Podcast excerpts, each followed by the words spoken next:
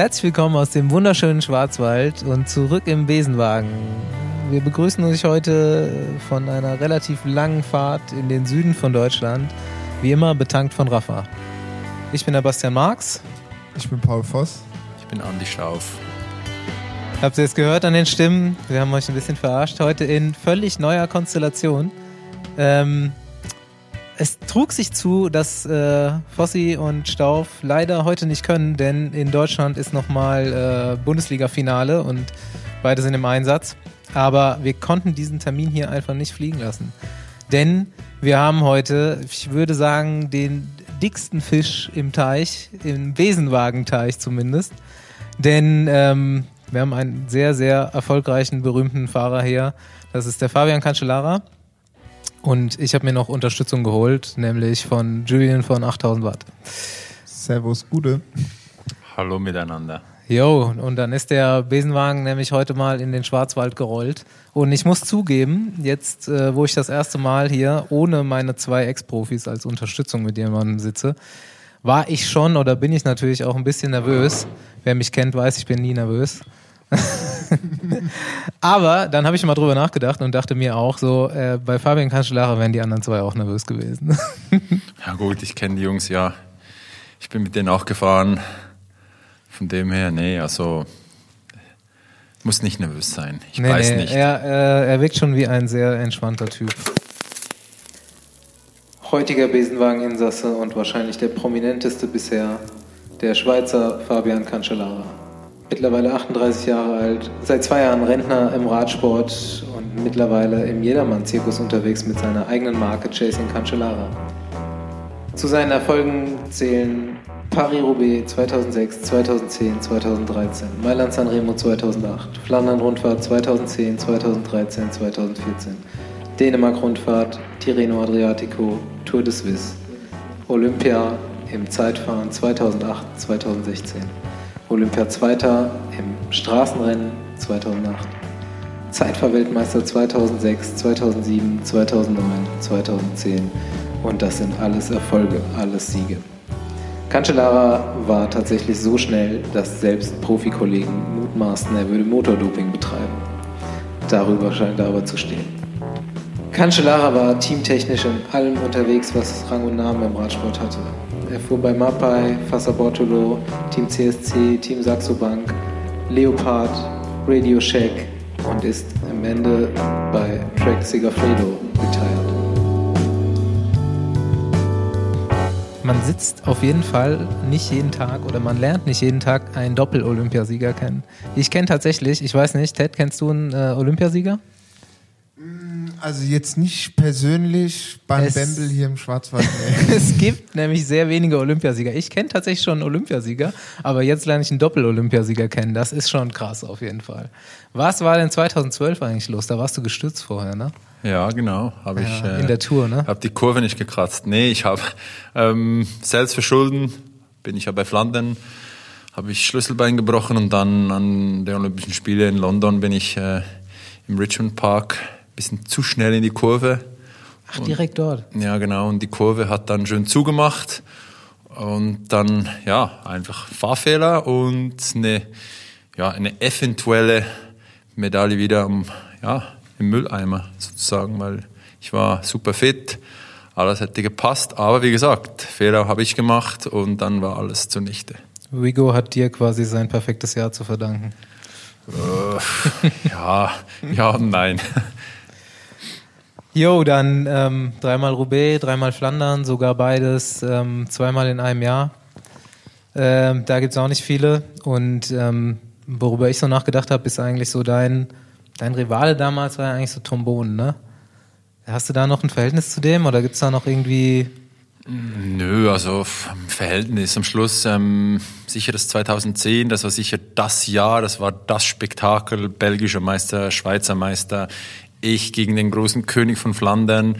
Ähm, das war sicher ein, ein Riesentag äh, und geht sicher groß in die Geschichtsbücher rein. Und sonst die anderen Jahre, ähm, klar war dann immer Cancellara gegen Bohnen oder ja, ich gegen ihn, aber am Schluss ähm, es waren noch andere da und äh, du fährst ja nicht nur gegen einen. Jo. Und es gab Jahre, wo ich am Start war und er nicht. Und dann gab es Jahre, wo ich nicht am Start war und er war am Start, weil aus, je nachdem, was vom Sturz her oder nicht formig oder wie auch immer, also am Schluss, ähm, ob er oder nicht, am Schluss, ähm, eigentlich sind es alles Konkurrenten. Das ist das, das ist die Realität. Also Freunde, ich bin ganz ehrlich, Freunde kannst du nicht viele haben, weil am Schluss ich bin Fahrrad gefahren, um Rennen zu gewinnen und nicht um ein bisschen La Paloma, ein bisschen, ja, ich gehe mal drei Wochen Tour de France Urlaub machen, ich gehe ein bisschen nach Belgien, coole Zeit haben. Da geht's um was und ich bin, wie gesagt, gefahren, um zu gewinnen. Und wenn du das, äh, ich sage nicht tätowiert hast, aber wenn du so gedrimmt bist, dann bist du fokussiert, bist ab und zu vielleicht ein bisschen mehr Ego, aber am Schluss, wie gesagt, an der Spitze oben hat es nicht viel Platz. Und da möchten ja nicht nur, äh, da möchten auch andere sein. Und wenn du diesen Weg einschlägst, dann kannst du nicht viele Freunde haben. Das ist einfach normal. Also am Schluss, ich hatte immer Respekt gegenüber alle und wenn es nicht gerade jetzt äh, eine Klassiker-Etappe war, also ein Klassiker-Tag oder wenn du bei einer großen Rundfahrt warst, dann und im Gruppetto bist, dann, dann ist eine andere Welt. Aber wenn es bei den großen Rennen um was ging, dann wollte ich gewinnen. Und da musst du halt einfach ein bisschen egoistisch sein, ist einfach so. Ähm, ja, dann bist du nun mal, jetzt kommen wir vielleicht auch so ein bisschen zu dem Grund, warum wir hier sind und warum du da bist, nämlich Chasing Cancellara. Ähm, hier war gerade ein Zeitfahren im Rahmen vom Riderman. Und das ist äh, ein Event von Chasing Cancellara und das ist, glaube ich, das einzige in Deutschland. Genau, richtig, wo ja. du gerade mitgefahren bist. Und wenn ich über dieses Chasing Cancellara nachdenke, dann äh, kommt mir so der Gedanke sofort, du bist äh, der Profi, der so schnell gefahren ist, dass sogar andere Profis gedacht haben, dass er einen Motor hat. wie, wie, hart ist dir, wie hart ist dir Phil Game letztes Jahr auf den Sack gegangen? ja, den du dann eingeladen hast auch.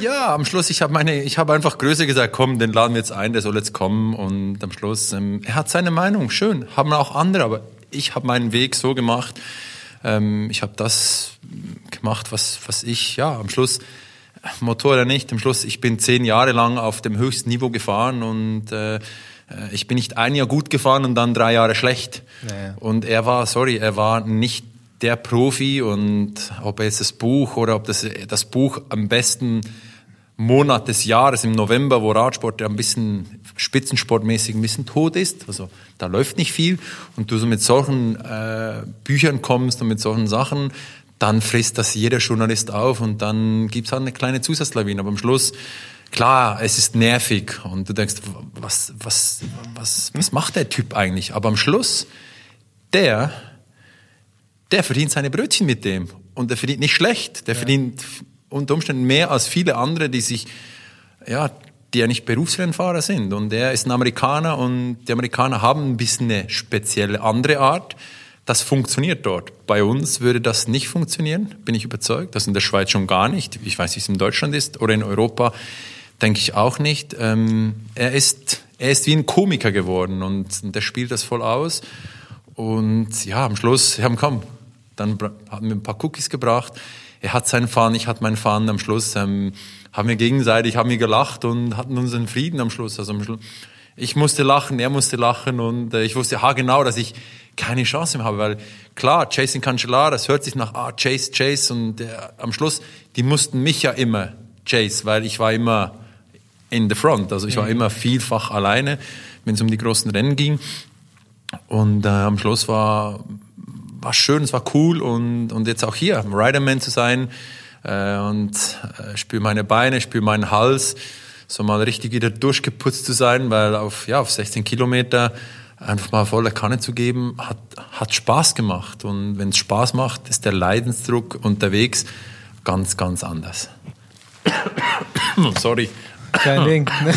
der, Leist, der Leistungshusten, ne? Das kannst du deine Jungs fragen, ob sie das auch haben oder hatten bei den ersten Zeitfahren oder bei den Prologs, äh, Paris-Nizza ist so ein Beispiel, äh, ist man, ja, meistens war es der Prolog, dann so drei, vier Kilometer und da war es immer kalt meistens und da fährst du einfach mal so voll und dann, ja, nach dem Rennen hustest du wie, ja, wie einer, der wahrscheinlich äh, Pakete an Zigaretten den ganzen Tag raucht, weil ich sag dem einfach Leistungshusten nach dem Event.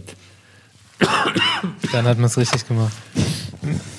Also, ähm, um kurz mal hier reinzukommen, vorhin die 16 Kilometer warst du dann auch theoretisch auf den und praktisch auf den 8000 Watt unterwegs. Also 8000 Watt, wie kommst du auf 8000 Watt, Mann? Wenn ich, wenn ich äh, mal Maximalsprint mit meinen, ich denke, mein Rekord liegt bei vielleicht 16, 15, ja, 1750 vielleicht, aber das ist so ein Millisekunden Genussgefühl gewesen, wenn ich die Daten auf einem SRM-Analyse geguckt habe. Aber am Schluss, ähm, wie gesagt, Daten, sorry, ähm, ist das immer nach Gewicht. Du, äh, du musst wissen, 8000 Watt, da ist quasi noch der Bock mit eingerechnet. Ja. So, wenn die Jungs jetzt so in, in Deutschland hier, die 8000 Watt Jüngergemeinde, ähm, 8000 Watt ballert, dann sind das die Watt, die sie treten und der Bock, den sie haben, komplett in einer Zahl. So setzt sich das zusammen. Also da kann Deswegen, das ist so eine Hobby-Truppe im Endeffekt, so eine Hobbymarke, die so entstanden ist, die er angetreten hat. Und ist eigentlich ganz geil, weil die Leute echt gut darauf abgehen und echt so Leute, Radsportfans, so die, die fahren gerne Fahrrad und die hören so 8000 Watt, großes Blatt, auf geht's.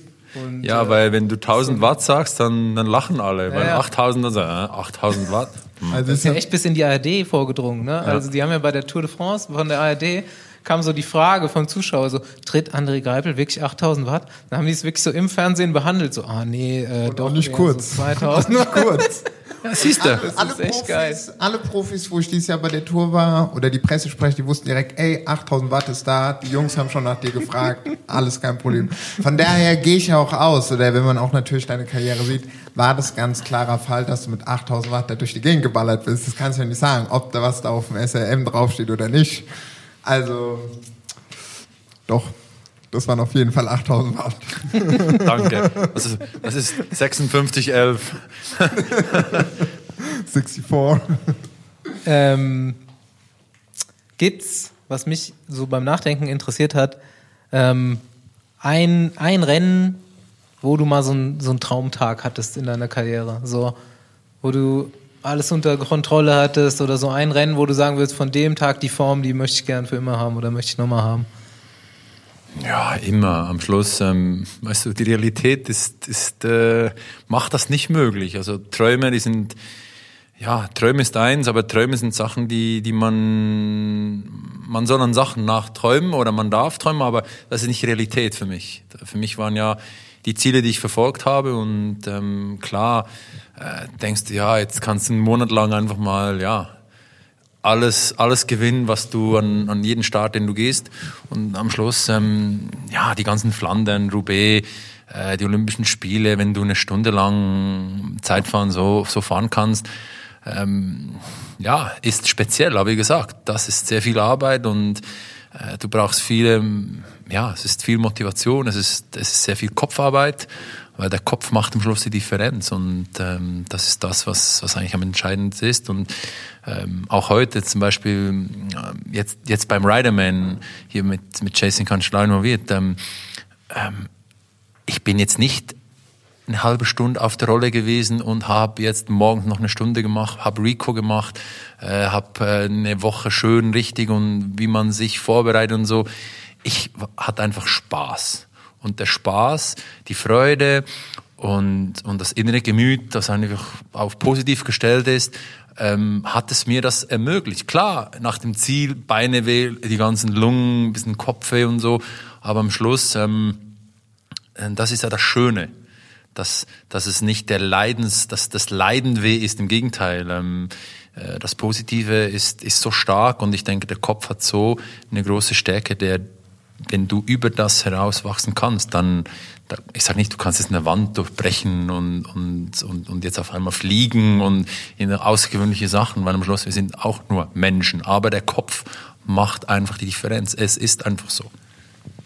Und gibt es einen Tag, ein Rennen, wo du dich irgendwie am liebsten dran erinnerst? Ah, da gibt es viele. Ja? Wikipedia hat ja viele. also das ist dann auch so. So jede, jede einzelne Monumentsieg oder sowas ist, ist besonders irgendwo. Ja, das bleibt auch so. Sicher, ob das jetzt die 50 Kilometer bei Roubaix waren im 2010, ja. ob das äh, Olympische Spiele waren, ob das 2008 bei wo es berghoch ging, kurz vor Alp d'Huez einmal, äh, und du vorne einfach mal gefahren bist und dann hieß es im, im, über Radio, hey, äh, da sind nur noch 20 Mann und dann guckst du nach hin und sagst, äh, was 20 Mann? Äh, wie geht das? Ja. Und du bist einfach hochgeballert und, und, und das sind dann ja, da erinnerst du dich gerne. Also auch heute, Startrampe oben, dann ähm, ja, 5, 4, 3, 2, 1 und dann drei, vier Mal ein- und ausschnaufen und dann bei der zehnten Pedalumdrehung sagt, ah, ah, Reality is back. das ist nicht mehr das Gleiche. Hast du noch, ich frage aus einem bestimmten Grund, eine Erinnerung an, denn Gerald Ciolek ist ein ganz guter Bekannter von uns und ähm, wir waren auch dieses Jahr mal in Sanremo und sind mit ihm nochmal die Strecke gefahren und so weiter. Und da haben wir natürlich auch dann über dich gesprochen. Thema wechseln bitte, danke. Ich wollte gerade fragen, ob du noch irgendeine Erinnerung an den Tag hast. Der hat nämlich sowas, ha, ha, ha. sowas ähnliches. Ja. Der hat also sowas Erinnerung, ähnliches das erzählt. war einfach Keine einer der schlechtesten Tage. ähm, ich sage nicht formtechnisch oder resultattechnisch, es war mal wetterbedingt technisch. Und am Schluss. Ähm, das war Horror, ne? Es hat ein bisschen geschneit. Ah, wirklich? Ja. Nee, es war wirklich kalt und ähm, da hatten, waren Millimeter hat gefehlt, um nicht mehr zu fahren. Aber wie gesagt, man hat ein Ziel und äh, man, man verfolgt das und reißt sich zusammen. Aber wie gesagt, da ist halt einer ein bisschen schneller gewesen. Und Gerhard war ein bisschen, also jetzt im Nachgang, er war ein bisschen bekannt bei schlechtem Wetter. Ähm, ja, und er war nicht der Favorit, aber am Schluss es ist einfach, Ende ist beim Ziel mhm. und nicht vorher. Also er war ein Tick schneller und hat mir dann, ja, Sieg nicht genommen. Er hat ja am Schluss, hat er verdient gewonnen. Also hey, Chapeau. Er hat aber auch gesagt, ne? Also ich so als Amateurrennfahrer stell mir halt so vor, an so einem Tag musst du dich so stark fühlen, wenn du das überhaupt kannst, ne? Da vorne reinfahren, dass du irgendwann auch so mal gegen Ende das Gefühl hast, ah, krass, ey, das ist geil hier. Ich kann das heute machen. Aber eigentlich antworten die, der Profi, den ich bis jetzt so gefragt habe, dann so, nee, eigentlich ist das scheiße, die ganze, das ist Arbeit. Das ist echt, du musst so konzentriert sein. Es ist eigentlich, wenn du über den Zielstrich fährst, dann ist es cool. Vorher ist ist Arbeit, ist Fokus. Ja, Arbeit. Am Ende des Tages ist es immer Arbeit, es ist Business. Die, du wirst bezahlt für Rennen zu gewinnen, für Rennen zu fahren, für zum Arbeiten und vor dem Wind und Flaschen holen und Rennen zu gewinnen. Ähm, das ist, das ist die Realität. Aber du musst, du musst es ausblenden. Du musst einen anderen Drive finden, um genau das wegzubringen, weil, weil sonst kommst du nicht von dem los und dann bist du nicht frei. Weil sonst machst du den ähnlichen Druck und wenn du nicht, also ich, ich habe angefangen Fahrrad zu fahren und habe eine Passion entwickelt. Ich bin nicht Fahrrad gefahren wegen Miguel Indurain und wegen den Profis. Wenn du einen kleinen Jungen fragst, der Fußball spielt und sagt, ah, weißt du, Ronaldo und wie sie alle heißen, das sind meine Vorbilder. Ja, super. Und ja, ich habe angefangen Fußball zu spielen wegen Ronaldo. Ja, und, und jetzt, wenn er am Boden liegt, weißt du, wie es dem geht? Ob das jetzt echt Schauspiel ist oder weißt du, was der trainiert? Nö. Sage ich, ja, siehst du, das ist dort, wo viele Jungen dann, wenn es dann hart wird oder wenn es ein bisschen mehr aus sich geben müssen, dann kommen sie an die Grenzen, weil sie wissen nichts, was heißt oder sie haben nicht vielleicht diese Passion, die es braucht, für Fußball zu spielen. Spielst du Fußball für Ronaldo oder spielst du Fußball, weil du gerne machst? Fahre ich gerne Rad für mich? Ich mache jetzt noch meine kleinen gemütlichen Kaffeetouren, weil die Passion ist geblieben.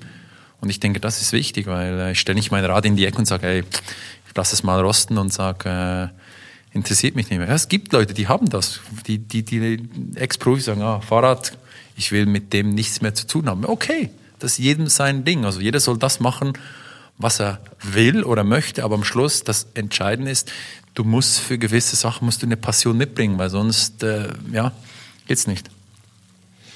Und die ähm, hast du jetzt auch angefangen oder vielleicht auch schon länger so ein bisschen weiterzugeben. Also ich habe jetzt einen Artikel in der Schweizer Zeitung gelesen, dass du die ähm, oder dass du dich beginnst, um Mark Hirschi zu kümmern oder das schon länger machst.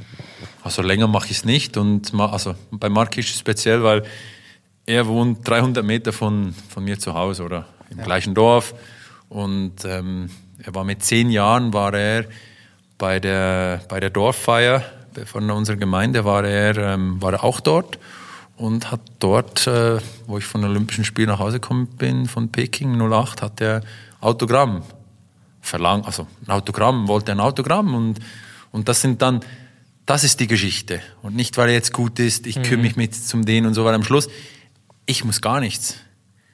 Aber wenn ich was mache, dann will ich es auch richtig machen mhm. und am Schluss, ähm, ja, er wird jetzt betreut, äh, ähm, von mir, von unserem Team. Ich denke, das ist das, was wichtig ist, weil wir das Beste für ihn wollen und nicht, äh, jetzt geht es darum, äh, der beste Vertrag.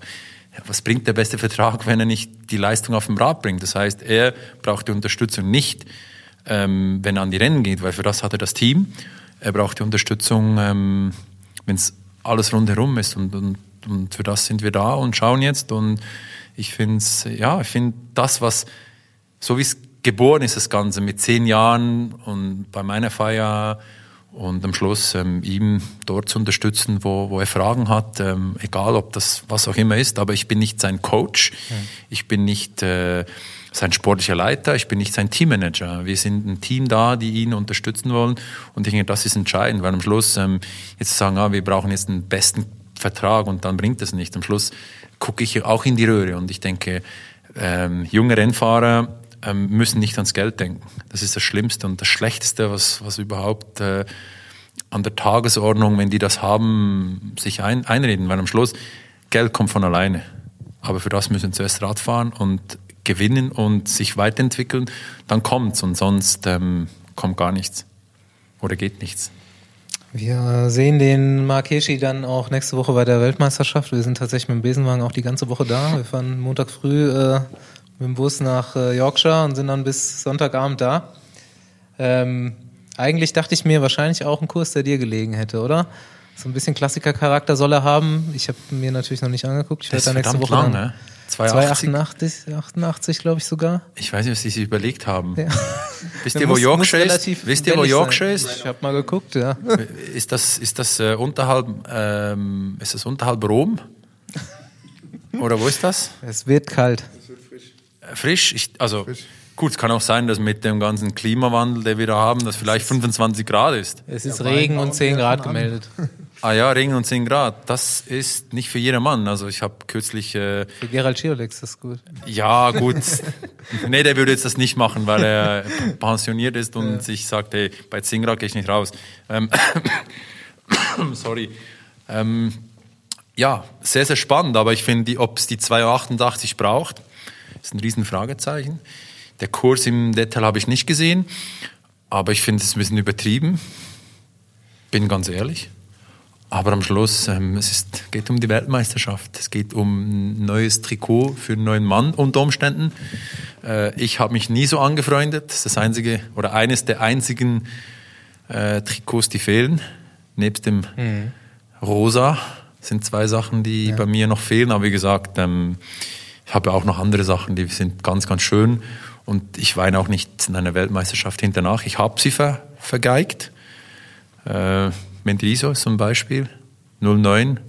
Ich dachte, ich kann jetzt alle platt fahren, aber ja, ich habe sie zwar platt gefahren, aber habe dann überreagiert und diese Überreaktion an zu viel Energie äh, an den Tag zu bringen und zu viel attackieren und so, ähm, habe ich dann bezahlt. Aber dafür habe ich was gelernt und dann später, 2010, habe ich dann, ja, Halbwege Flandern und Roubaix gewonnen.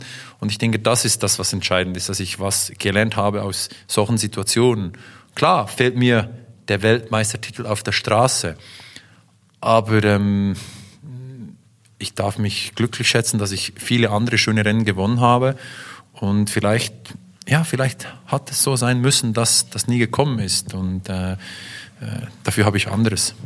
ich meine, zweimal Olympia ist auch nicht verkehrt. Also. Ein paar Mal Zeitfahrweltmeister ist auch okay. Uwe. So. Ähm, Hast du ähm, nochmal kurz abschließend zur Weltmeisterschaft dein Tipp? Wer fährt alles? ich sag, ich sag, ich gebe keine Tipps ab, bevor ich nicht eine Startliste gesehen habe, und zwar die offizielle.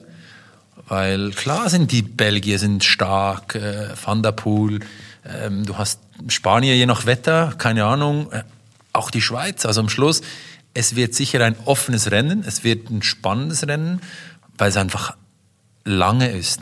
Ich denke, das wird ein langer, langer, langer Tag. Mhm. Ähm, ich muss mal gucken, wo ich bin. Ich bin, glaube ich, im Urlaub an der Sonne. Ähm, darf mein iPhone also auf meinem Mobile Phone ähm, schön am Strand irgendwo schön platzieren und lass es mir gut gehen. Ich habe Urlaub, ich bin froh, äh, ich werde das genießen, aber sicher werde ich die Weltmeisterschaft auch irgendwo schauen, das ist ganz klar. Ähm, bin selber auch gespannt, aber wie gesagt, zuerst gucken wir mal und auch wie Wetter, weil am Schluss sagen, der ist der Favorit. Ja, klar, auch Sagan wird ein Favorit sein und alle anderen von Avermaet, ja. Äh, die, die jetzt alle diese Rennen vorne gefahren sind, ähm, werden Favoriten sein. Aber ob es jetzt schön oder schlecht ist, ähm, das macht nochmal das Rennen noch einmal ganz anders. Ihr seid sicher auch gespannt, oder? Das wird geil. Also ich bin echt gespannt auf die ganze Woche auch so. Wir gucken uns dann schon die Juniorenrennen an, U23-Rennen an, kennen wir auch so die deutschen Jungs, interviewen die dann auch nachher. Mal sehen und dann eben auch Zeitfahren, kann ich auch noch nicht prognostizieren. Ich bin auf Rowan Dennis gespannt, der jetzt nur trainiert hat einfach die ganze Zeit. Ja gut, ähm, Stefan Küng hat ja auch ähm, ja, genau. sehr, sehr viel trainiert, ähm, war in der Höhe, ähm, kann, kann sich unter Umständen sehr positiv auswirken, weil heute, oder man hat sehr stark bemerkt, dass nicht nur Rennfahren oder von Rennen zu Rennen die Rennfahrer besser gemacht hat, sondern auch spezifisch zu Hause zu trainieren und aus dem Training dann an Rennen zu gehen und dann auch schon so fit zu sein. Und das hat sicher einen riesen Wandel gegeben in der ganzen Trainingslehre, Trainingswissenschaft. Und das wird sicher spannend. Auch Campenarts ist nicht mehr viel gefahren. Mhm. Ähm, am Schluss werden es vier, fünf Mann sein, die das ausmachen. Am Schluss ist auch lang, es sind 54 Kilometer. Und das wird über eine Stunde sein und alles, was über eine Stunde ist, ist schwierig. Es gibt nicht mehr viele so lange Zeitfahren im Kalender, ne? Das hat Nein. sich auch geändert. Nein, und das war auch ein Thema für Mark Hirschi. Also er, er hätte theoretisch könnte er ja auch bei, also Thema war auch Profi 54 Ja oder Nein, soll ich das fahren? Dann haben wir gesagt, du, äh, am Schluss, ähm, so kurz vor 288 Kilometer, mit diesen Leistungen, die du erbracht hast, ähm, in seinem Alter ist es unter Umständen zu viel. Nicht aus Bequemlichkeit, aber er, er will ja lernen und ich denke, das ist das Sympathische, auch wenn er jetzt einen Step zurück macht zu den U23 ähm, und dort startet, heißt ja nicht, dass er jetzt muss, mhm. weil wenn man schaut, wie viele Kilometer an langen Zeitfahren noch überhaupt da sind, dann wäre sein letztes langes, wäre Tour de Suisse gewesen und dann erst in einem Jahr wieder. Also dann verlierst du auch die Erfahrung, die du machen kannst an solchen Zeitfahren. Darum U23, glaube ich, 35 mhm. Kilometer. Und ich finde das eine super Distanz ja. und 54 für so jung, kurz vor der WM, wo er Riesenerfahrungen sammeln kann, ähm, denke ich, ist eigentlich das Beste und das zeigt Charakterstärke. Er stellt sich etwas, was viele denken, ja, der muss jetzt gewinnen. Nein, der muss nicht. Der will Erfahrungen sammeln und das ist heute ähm, sehr, sehr wichtig. Ähm, meine Frage war nochmal an dich, ähm, gerade an unsere Schweizer Fahrer. Ähm, zum Beispiel an äh, Stefan zum Beispiel. Hast du mit dem ein bisschen Kontakt? Mit dem schreibe ich ab und zu mal, weil der ist auf jeden Fall auch auf 8000 Watt unterwegs, hat er mir auch schon mehrmals gesagt, sieht man ja auch an den Ergebnissen. Und ähm, bei den Junioren äh, Fa äh, Fabian, Fabio äh, Christen, sagt er dir was? So bist du da so ein bisschen intuit bei den Young Guns? Ja, ich bin nicht bei allen Young Guns, also ja. wir haben in der Schweiz ähm, ja sicher mit äh, Swiss Racing Academy und, und die paar Rennfahrer, die noch da sind, und hast du natürlich ein bisschen einen Überblick, aber jetzt ganz, ganz weit unten, sorry, ist, mhm. ist mit meinem Pensum zurzeit nicht möglich, aber ähm, ich, wir haben in der Schweiz wir haben einen guten Nachwuchs, also Nachwuchs, der immer wieder kommt, aber wie gesagt, wir haben nicht jedes Jahr der einer kommt, weil am Schluss wir sind ein kleines Land und wenn da alle paar Jahre einmal einer kommt, auf unserem 8,5 Millionen Markt, dann ist es schon mal etwas sehr Gutes. Und darum braucht es Zeit. Und klar, jetzt wird viel investiert ähm, in die Nachwuchsthematik. Es hat sich sehr, sehr viel verändert. Ähm, ganzen Jugend mit diesen ganzen digitalen äh, Themen, die auf dem Tisch sind, haben natürlich äh, das Radsportthema ein bisschen erschwert. Ähm, ganze Verkehrsthematik, dann die ganzen coolen Trendies, äh, Zweiradthemen. Ich gehe jetzt nicht mehr Fahrrad fahren ich mache jetzt BMX oder ich mache irgendwie äh, äh, andere Sachen, was mit dem Rad. Ich mache mehr Mountainbike, weil ich bin ja nicht auf der Straße unterwegs und darum ist es ein bisschen schwieriger geworden. Ähm, aber am Schluss, der Verband, der macht immer noch sehr, sehr gute Arbeit äh, im Nachwuchsbereich und ähm, probiert natürlich das Maximum rauszuholen. Und, und da kommt, wie gesagt, kommt immer wieder einer und da wird auch immer wieder einer kommen. Aber es braucht die Arbeit von, von vielen Ebenen und wir sind jetzt gespannt. Ähm, ja, Stefan Bisecker ist so ein bisschen der, der jetzt der Nächste ist, der den Sprung macht. Und dann wird sicher der eine oder andere auch wieder nachkommen. Aber du gehst auch davon aus, dass die alle Bock haben. Ja, die haben, ja sicher, am Schluss, äh, äh, die haben alle Bock, die wollen und, und du spürst auch, und es wird nicht jeder schaffen. Das ist, das ist auch die Realität und, und ähm, das ist das Harte, weil einfach nur ein bisschen mitzufahren, ähm, ja, mit der Zeit ähm, ist es auch nicht einfach, weil heute, wenn du in der Schweiz wohnst und, und du Profi bist oder so Halbprofi, dann ist es auch einfach so halbe Sache. Und, aber am Schluss, wie gesagt, wenn einer Freude auch an dem hat, ist es ja okay. Und jeder muss am Schluss selber schauen, dass er ähm, ja, dass er durchkommt, dass er ja, dass er weiterkommt, ob das Profi sein wird oder ob das einfach Amateur oder ein sehr guter Amateur ist, äh, ist am Schluss jeder, jedem selber überlassen. Mal so ein bisschen weg vom Fahrrad oder so halb. Du warst ja immer so ein bisschen so ein extravaganter Fahrertyp, was den Style anging. Extra Custom-Track-Rahmen, und dann hat mir Dominik noch die Geschichte erzählt, wie du mit goldenen Dolce und Gabbana Schuhen zum Rennen gekommen bist oder zum Team. Da dachte ich mir, machen wir mal Style-Tipps mit Cancellara. On und off the bike. Genau. Was muss man machen, dass man auf dem Rad gut aussieht? Auf was muss man achten? Ja. also, also eins ist klar, Pozzato hat mir immer gesagt, du musst zuerst gut ausschauen und dann gut fahren. Und sagen, nein, ist falsch. du musst erstmal schnell sein und gut sein und dann das andere kommt vielleicht irgendwie automatisch. Ähm, ich habe so ein bisschen diesen Weg gewählt. Ähm, nein, ich war, ich denke, ich hatte einen super Mechaniker mit, mit Roger Thiel, der hat mir ähm, uns immer super verstanden und er hat sehr, sehr viel immer gemacht und auch mich unterstützt, wenn es um so kleine Kleinigkeiten ging, jetzt am, am Fahrrad, ob das dieses Tony Montana ist, äh, ob das spezielle Sticker, ob das der Glücksaufkleber auf dem Vorderer, also auf dem, auf dem Lenker war. Und ja, goldene Schuhe, ja. Äh, ja, jeder hat so seinen Stil. Am Schluss muss jeder zu sich schauen, was ihm passt oder nicht. Ähm, ich habe zum Beispiel nicht gerne lange Socken. Das ist so ein Ding. Also ach, dieses Thema mit diesen langen Socken. Jetzt, ja klar, ich habe von Gore habe ich auch eine, eine mittlere, aber ich hab's nicht so gerne, wenn zu weit oben oder wenn du äh, schwarze Socken waren früher No-Go, aber heute, wie gesagt, äh, heute ist alles bunt, bunt gemischt. Und wenn man irgendetwas Spezielles, jetzt sage ich auch beim Riderman jetzt, ich habe von Abos, haben die haben mir zwei Helme gemacht.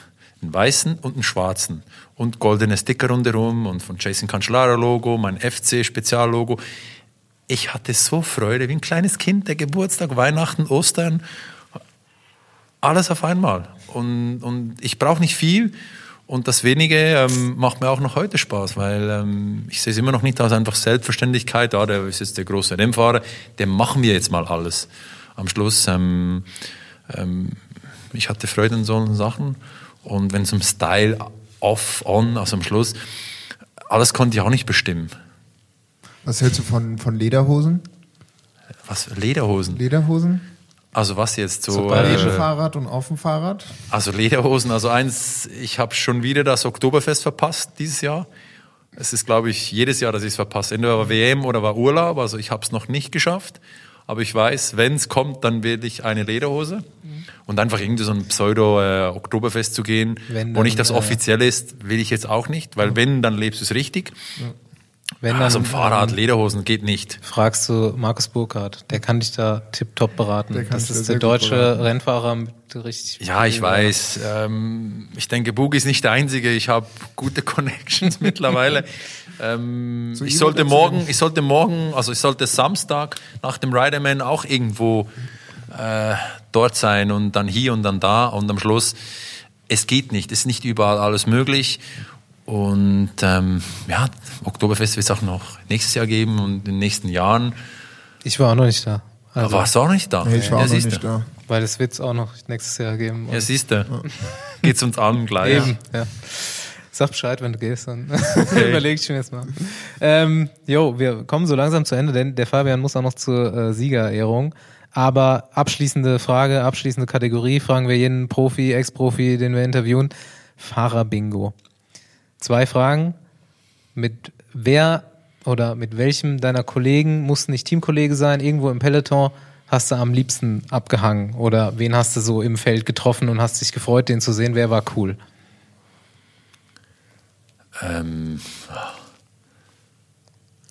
ja, mit O'Grady, das war schon, mit O'Grady war schon, ja, ich auch schon ein paar Geschichten coole, gehört. coole Zeit, schöne Zeit. Ähm, nee, war, war, war eine gute Zeit, wirklich, war sehr bereichernd und ähm, haben viel erlebt, Up and Downs, äh, war, war eine intensive Zeit, war auch eine wichtige Zeit, war die Maturitätszeit und ähm, habe ich viel mitgenommen doch. Ein bisschen mehreren Teams mit ihm gefahren, ne? Saxo Ja, Bank, genau. der ist auch mit zu Track gegangen dann, ne? Oder Leopard. Das ist bei Leopard noch gewesen, ja. Und wer hat dich richtig genervt? Gab es irgendeinen Fahrer, der immer. Real Talk. Ich weiß auch nicht. Am Schluss ist das Thema immer, wenn du fährst und du bist mit deinem Team unterwegs im Rennen, dann nerven dich irgendwie alle ein bisschen, weil die stören dich, wenn du da nach vorne willst und dann stört der, dann stört hier einer und das ist, ah, das ist ein nerviger Typ. Aber dann bist du per Zufall mit dem im Team, dann nervt er dich nicht mehr. Weil das Fahren ist anders, als wenn du on, also on und off the bike, das sind zwei komplett verschiedene Sachen. Ja, ich Aber jetzt einer zu sagen, ah, der nervt oder so, also ist zu lange her. Okay. Alright, dann ähm, vielen Dank, dass du dir Zeit genommen hast. Und ähm, ja, lass dir äh, schön einen Siegerkranz äh, anhängen jetzt. Ah, du hast wahrscheinlich, hast du gewonnen? Nee, ich Nee. denke nicht. Also, ich bin selber gespannt äh, auf die Siegerzeit, auf dem seine Beine und vielleicht sehen sie auch sein Rad und am Schluss ist spannend, also wirklich äh, hier im Riderman zu sehen, was die für Material fahren, wie sich die vorbereitet haben. Also schon Profi-Style, also äh, die haben sich, äh, ja, die haben was heute geleistet und jetzt will ich da schauen und will meine Zeit schauen, aber nicht zum sagen, ah, ich war noch nicht so weit weg von denen, weil am Schluss, ähm, ich bin kein Profi mehr und ich muss mich auch nicht mit dem messen. Ich hatte einfach Spaß, ich hatte Freude. Ich finde das super cool, was, was äh, Rick Sauser mit seinem ganzen Team, wirklich die, die ganze Familie ähm, von, von, von Rick, ähm, mit seinem Bruder, einfach alle und der ganze Riderman und auch was er im Breitensport in Deutschland äh, und auch ein bisschen in der Schweiz macht, ähm, ist es super. Und wenn man das zusammen kombinieren kann, dann macht äh, so ein Radsportfest äh, kann noch mehr bewegen an die Leute und dann haben die Leute noch mehr und ich denke, das Zweiradthema hat so viele schöne Facetten und darum unterstütze ich auch viele solche Events. Sehr gut. Also nächstes Jahr wieder hier am Start.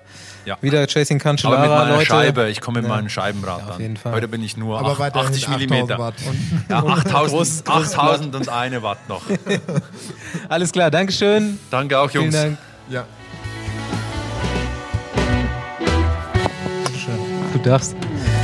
So, wir haben jetzt noch hier den Rick Sauser, der veranstaltet den ganzen Spaß hier, die ganze Party. Und äh, ich glaube, der hat auch ganz schön viel zu erzählen noch. Da gibt es nämlich noch so ein, so ein äh, Leben vor dem Rider-Man. Und der hat uns erstmal erklärt, das kannst du jetzt gleich den Zuhörern auch nochmal erklären, wie man so einen Tannenzäpfle trinkt. Ja, beim Tannenzäpfle ist ganz wichtig, die meisten machen das falsch. Man macht natürlich oben den Kronkorken runter und dann ist es ganz wichtig, dass diese Alufolie, diese goldene, die muss draufbleiben. Die, macht, die schiebt man dann ein bisschen runter, so dass man das badische Wappen noch sieht. Weil, nee, das hat auch wirklich ökologische Gründe, weil ähm, wenn die Flaschen zurückgehen mit dem Aluminium drauf, zieht das die Brauerei, das wird runtergesogen und wird recycelt, weil das eben Aluminium ist. Also nicht wegmachen und irgendwo in den Müll werfen.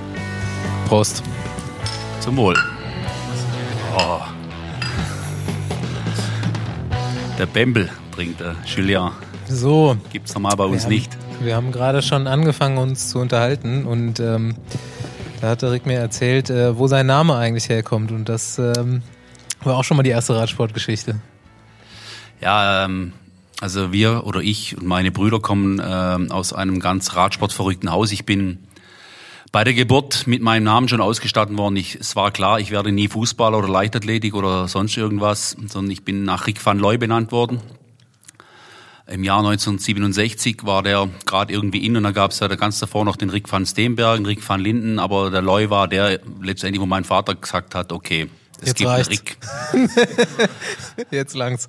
Und dann der zweite von uns, der Edi, nicht schwer zu, äh, zu erraten, wenn man Radsport ein bisschen kennt, Edi Merckx. Und der dritte, mein Bruder, mit dem ich jetzt die Agentur auch hier mache, das ist der Kai. Der hätte eigentlich Patrick heißen müssen, nach Patrick Sercu benannt, auch ein Belgier. Ich weiß nicht, wieso mein Vater äh, immer nur belgische Namen hatte. Und da hat sich meine Mutter dann durchgesetzt und äh, hat jetzt, der heißt jetzt eben Kai und ist tatsächlich nie auf dem Rad gesessen, also nie sportlich auf dem Rad gesessen, ist der einzige bei uns, der kein Radrennen gefahren ist und der auch echt nichts auf die Kette bringt auf dem Rad. ähm, du bist also selber auch Sportler gewesen? Ja, man sieht's heute nicht mehr, dass ich mal Rad gefahren bin, Rennrad. Aber ich war natürlich schon zu meinen aktiven Zeiten, wenn ich echt, wenn mich die Leute schon gefragt haben, oh, bist du krank? Dann habe ich gesagt, nee, ist alles gut. Ich habe nur 85 Kilo mit 1,93, aber weniger, ja, war einfach nie. Aber ich war Amateur und äh, mich hat mein Daddy ein bisschen verheizt. In den Schülerjahren musste ich schon zweimal hinterm Moped fahren. Das war damals in und da gab es auch noch keine ähm, Erholung, sondern es ist nie einer auf die Idee gekommen, Mensch, vielleicht ist der übertrainiert oder kaputt am Wochenende. Dann haben sie gesagt, ah, nächste Woche noch größeres Blatt fahren. Julia, da gab es auch schon so Typen wie dich. Immer das große Blatt. Äh, ja, wirklich. Und wir mussten, E-Roller gab's auch wir noch. mussten damals, ich weiß noch, ich bin eben diese die Strecke, die auch beim Riderman gefahren wird, das war so meine Trainingsstrecke früher und mein Vater hat mich echt gejagt mit dem Moped. Du musst, ja, komm, komm, komm, beißen und ja, schalt noch einen hoch und lass das große Blatt stehen und oben drüber drücken. Und das hast du eben zweimal in der Woche, Dienstag, Donnerstag am Motortraining. Mittwoch hat er dann meinen Tacho kontrolliert, war quasi Wattkontrolle. Ja, ja. Und hat er gesagt, sag mal, für was bist du heute weggefahren? Du bist doch nur spazieren gefahren. Ich war aber einfach tot. Ja. Aber das hat keiner verstanden. Wir hatten damals Trainer, ja, die hießen auch Trainer, aber die hatten natürlich keine Ahnung, so wie heute von Sportwissenschaft. Das gab es damals nicht. Und es ging immer nur um Umfang, draufdrücken, nochmal draufdrücken. Und wenn du kaputt warst, musst du einfach noch mehr trainieren. Das war damals so. Es ist lustig, so Geschichten von, von früher vom Training und da bin ich auch irgendwie noch reingekommen, als ich angefangen habe, hat mich der Vater von meinem besten Freund quasi so mit trainiert, in Anführungszeichen. Das war ein polnischer Ex-Profi. Weiß man schon was? Also da gibt's so Geschichten, also so Mythen, so im Winter ohne Sattel trainieren, 100 Kilometer ohne Sattel fahren oder äh, solche Geschichten. Und das, das hört man ganz oft von Leuten. Das ist halt einfach, das ist aber auch der Radsport, ne? Einfach prügeln, einfach Ja. großes Blatt. Ja. Und genauso, wir haben früher, also als Schüler, bis als C-Schüler habe ich angefangen mit zehn Jahren, 1977. Ähm, dann bist du Rennen gefahren mit fünf oder zehn Kilometer. Dann hat man dir gesagt, hey, du musst vor dem Rennen ein Steak essen. Dann hat dir, hat mir die Mama morgens ein Steak gekocht und dann bist du zum Radrennen gefahren, bist Rad gefahren. Am besten roh auch noch. Nee, das, das nicht, aber wirklich, wenn du das heute, wenn du das heute, das ist einfach krass. Das gibt aber auch noch von Profis solche Geschichten, ja. Also wirklich, ich glaube, so sowas habe ich noch von Wesemann gehört oder so. Ja, ja, das ist gut. Wesemann ist, glaube ich, nee, 71er Jahrgang, also nicht so viel jünger wie ich. Das ist, ja, das gab's da schon noch. Ja, und dann hast du dir irgendwann überlegt, du wirst Rennveranstalter, du machst ein Rennen. Ja, da kam noch viel davor. Ich bin dann eben zur Polizei. Ich hatte dann echt auch mal keinen Bock mehr, äh, Radrennen zu fahren, weil ich, weil einfach auch nichts mehr ging. Äh, also ich habe früher schon auch mal ein paar Rennen gewonnen als Schüler und in der Jugend und dann war irgendwie mal der Ofen außen, hatte ich auch keine, äh, klar, wenn du immer im Training Rennen fahren musst und im Rennen Rennen fahren musst und irgendwann hast du einfach keinen Bock mehr. Und ähm, dann bin ich zur Polizei damals. Ähm, ja, da sind wir re relativ wenig äh, Rad gefahren. Da habe ich da mal äh, geraucht, ein bisschen Bier getrunken. Ich habe bis dorthin kein Bier getrunken, kein Schluck, noch nie eine Zigarette angefasst und irgendwie da reingekommen und da hat jeder geraucht, gefühlt und jeder gesoffen. Und Kontrollen gemacht. Das, wenn ich jetzt da noch die Geschichten erzählen würde, wird der Abend nicht reichen. Ja, und dann eben war ich bei der Polizei und Ehrenhaft entlassen im Nachhinein. Und äh, tatsächlich äh, war ich dann eben bei der Polizei, habe hab, ja, relativ wenig Sport gemacht, bisschen Fitnessstudio und so und dicke Arme bekommen wollen, ging aber nicht, weil ich einfach keine dicke Arme bekommen habe. Und ähm, dann war ich 1991, also ich war immer, ich bin inzwischen auf 25 Rad-Weltmeisterschaften gewesen, früher natürlich mit meinem Daddy, dann mit meinen Brüdern und Kumpels und, und, und. Und 1991 war die Rad-WM in Stuttgart und da bin ich dann... Ähm, mit meinem Vater, mit meinem Bruder, mit meinem Bruder damals gewesen, bin heimgekommen, war komplett zerstört, psychisch und habe gesagt äh, zu meiner damaligen Frau, ich muss noch mal Radrennen fahren. Damals war ich 24 ähm, und äh, habe 116 Kilo gewogen. Also ich war nicht fett, aber einfach ja so ein Riesenochs. Maschine. Ja.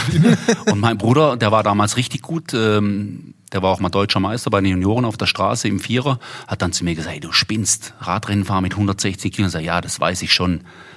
Und habe dann äh, angefangen trainieren, bin dann 94 Lizenz gelöst, als C-Wanze angefangen, natürlich gedacht, man fährt so wie früher immer vorne und gucken, was läuft. Und ja, hat ein böse paar böse Erfahrungen gemacht, aber es ging dann noch mal so, dass ich wieder, ich war dann mal wieder Elitefahrer, habe auch ein paar Rennen gewonnen als A-Fahrer, hat wieder Spaß gemacht, das habe ich dann sechs Jahre gemacht.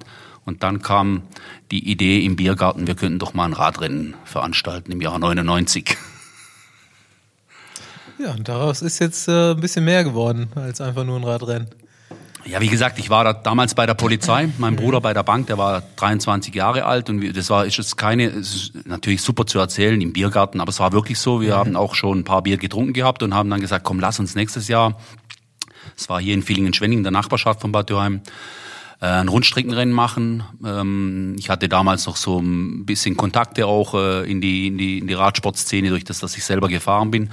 Wir haben dann damals Erik Zabel direkt nach der Deutschlandtour nach Villingen-Schwenningen gebracht. Villingen-Schwenningen war an diesem Abend richtig voll, Rundstreckenrennen.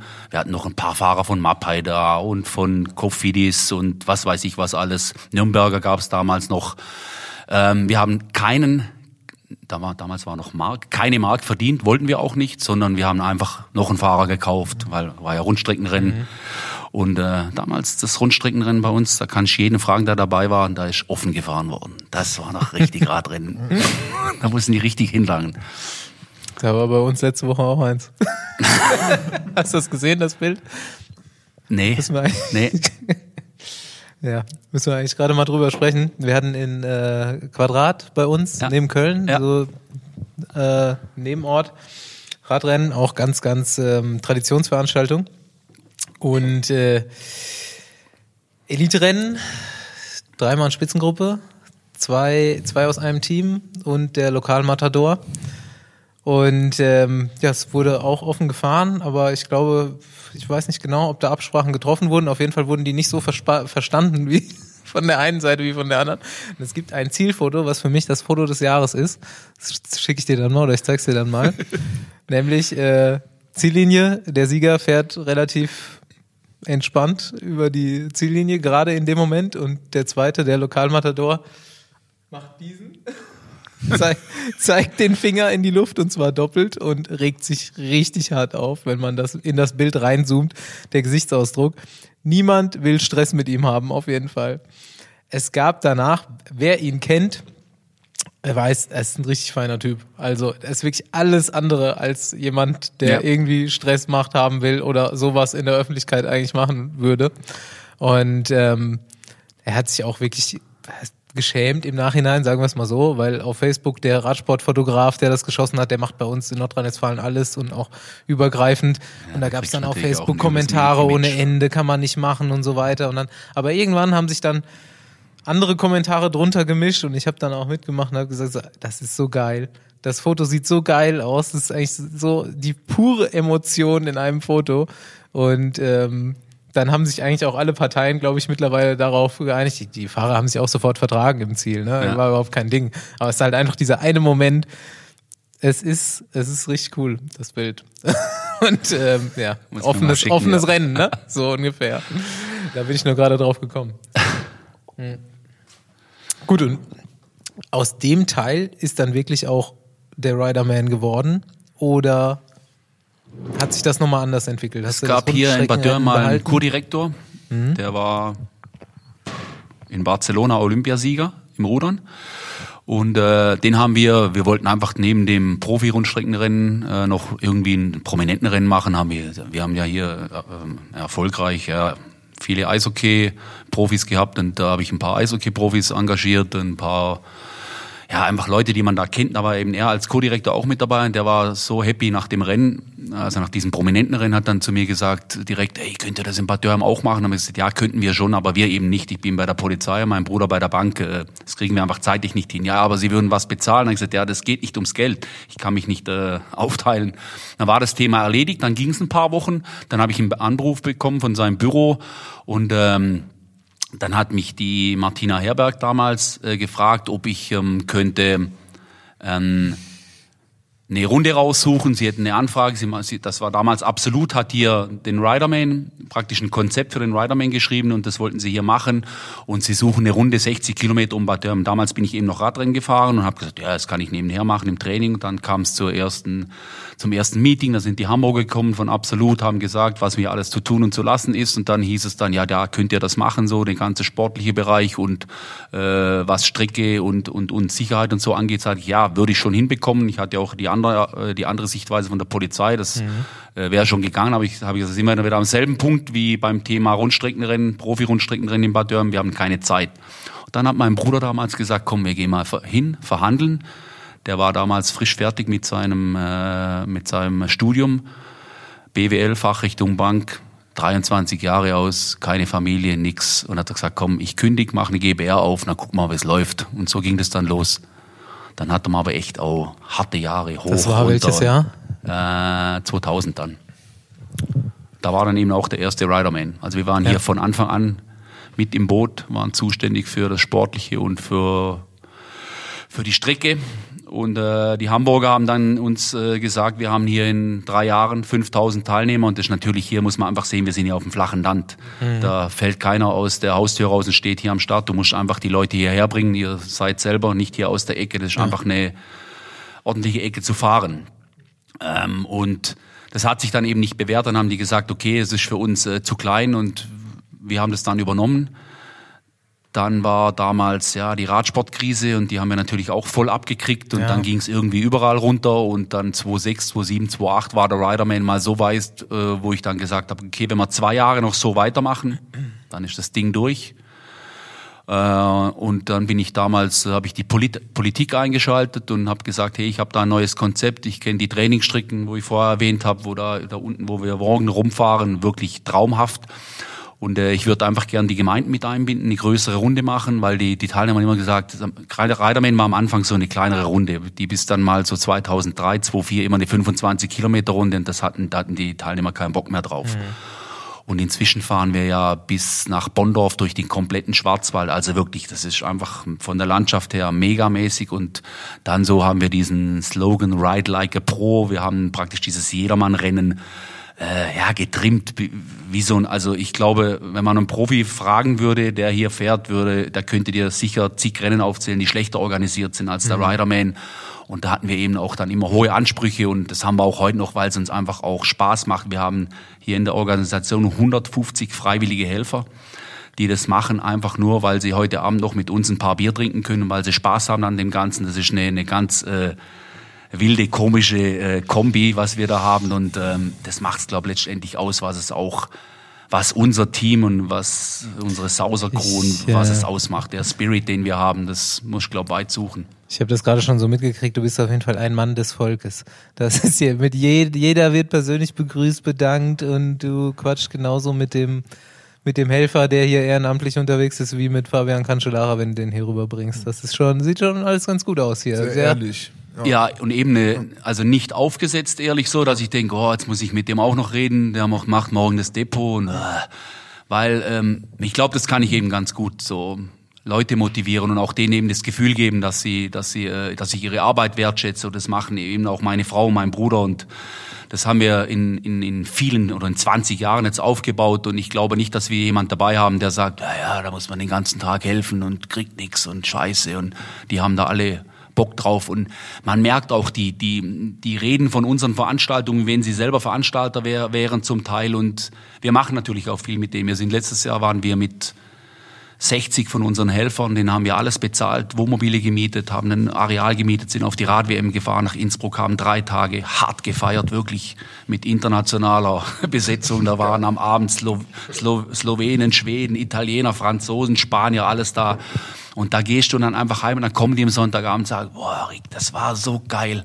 Ich freue mich schon auf die nächste Saison. Und im Winter ist, ja, wann geht's wieder los? Wann ist der erste Event? Und das haben wir wirklich, das kriegen wir irgendwie sehr gut hin und auch, eben auch ehrlich und, und glaubhaft und weil wenn du heute Vereine fragst, auch hier auf dem Land ist schon, wird es immer schwieriger, dass du äh, Vereinsmitglieder motivieren kannst, irgendwas ehrenamtlich zu tun. Und wir kriegen das noch recht gut hin. Und wenn die mal irgendwo ein Event inzwischen, kriegen sie natürlich auch teilweise Spesen und Benzingeld und so. Aber das ist alles noch, es geht keinem bei uns arbeitet keiner, der sagt, jawohl, das ist geil, da bekomme ich äh, unheimlich viel Kohle. Gar nicht. Ähm, was ich mal noch eine Frage habe, weil so ein Radrennen in Deutschland, das ist ja so ein Ding, wenn man jetzt nicht einmal um den Kirchplatz fährt oder von A nach B. Bei euch ist es ja hier schon super. Also 2017 habe ich ja auch einmal mit, äh, bin ich die drei Tage mitgefahren und Samstag, Sonntag, da kommt man ja echt gut weit rum. Ähm, jetzt gibt's ja jetzt, das Rennen gibt es ja jetzt auch schon fast 20 Jahre, gell? 20. 20, Austragung. Genau, ja. 20. Ja. Austragung. Und ähm, was würdest du sagen, warum ähm, hast du das so gut, also es ist organisatorisch so gut hinbekommen, dass es kein Problem war, so eine große Rundfahrt auch zu machen? Also von der Strecke her, dass du, wie gesagt hast, dass es jetzt nicht nur zweimal um, um Dorfplatz ist oder so, sondern morgens sind es 120 Kilometer. Lag das daran, dass es hier von, von, von der Infrastruktur ein bisschen ländlich ist oder die Connection zu der Polizei oder weil du einfach hier so das Feeling, den Vibe hattest, beziehungsweise vom selber Radfahren und von den Leuten, die hier was zu melden haben, weil so viele, sagen wir mal, ähm, Rennen in dem Ausmaße, was dann noch mehrere Tage gibt, gibt es ja jetzt nicht wirklich in, in Deutschland, gerade in, in dem Hobbybereich. Ja. Ja, ich glaube, das sind mehrere Komponenten. Also zum einen natürlich, äh, wir haben schon, ja gut, also uns kennt man hier einfach. Wir sind ja. eben hier, wo, wo heute die, die, die Wende war, in Oberbalding, da sind wir aufgewachsen. Das heißt, ich bin hier in Bad Dürheim früher auf der Realschule gegangen. Ich kenne natürlich hier viele, vor allen Dingen kennen mich hier viel, äh, viele. Und das hat sich einfach so langsam aufgebaut. Und als wir damals den Umbruch gemacht haben zu dem Drei-Etappenrennen im ersten Jahr, haben uns die Behörden ausgebremst. Da mussten wir, sind wir echt nur über Feldwege gefahren. Ich habe dann für mich gedacht, ja, kann ja auch cool sein, so ein bisschen Paris-Roubaix im Schwarzwald. Aber das hat nicht funktioniert. Die Teilnehmer waren da echt angefressen, haben gesagt, ah, so eine Scheißrunde, da fahren wir durch den Acker und überall Schlaglöcher. Und äh, habe dann schnell gemerkt, okay, und bin dann wieder auf die Behörden zugegangen und haben, vor allen Dingen haben wir hier in Bad Dürheim echt mit denen einfach, äh, ja, seit 20 Jahren, die vertrauen uns und wir ihnen. Und so haben wir das langsam wieder aufgebaut. Und dann kamen natürlich die Teilnehmerzahlen sind höher geworden und dann hast du auch wieder eine höhere Akzeptanz. Und inzwischen äh, freut sich jeder Gastronom, Gastronom, jeder Hotelier im Umkreis von 20, 30 Kilometer auf den Riderman, weil die sagen, hey, geil, da haben wir das ganze Wochenende die Bude voll, da wird getrunken, gefeiert und gegessen.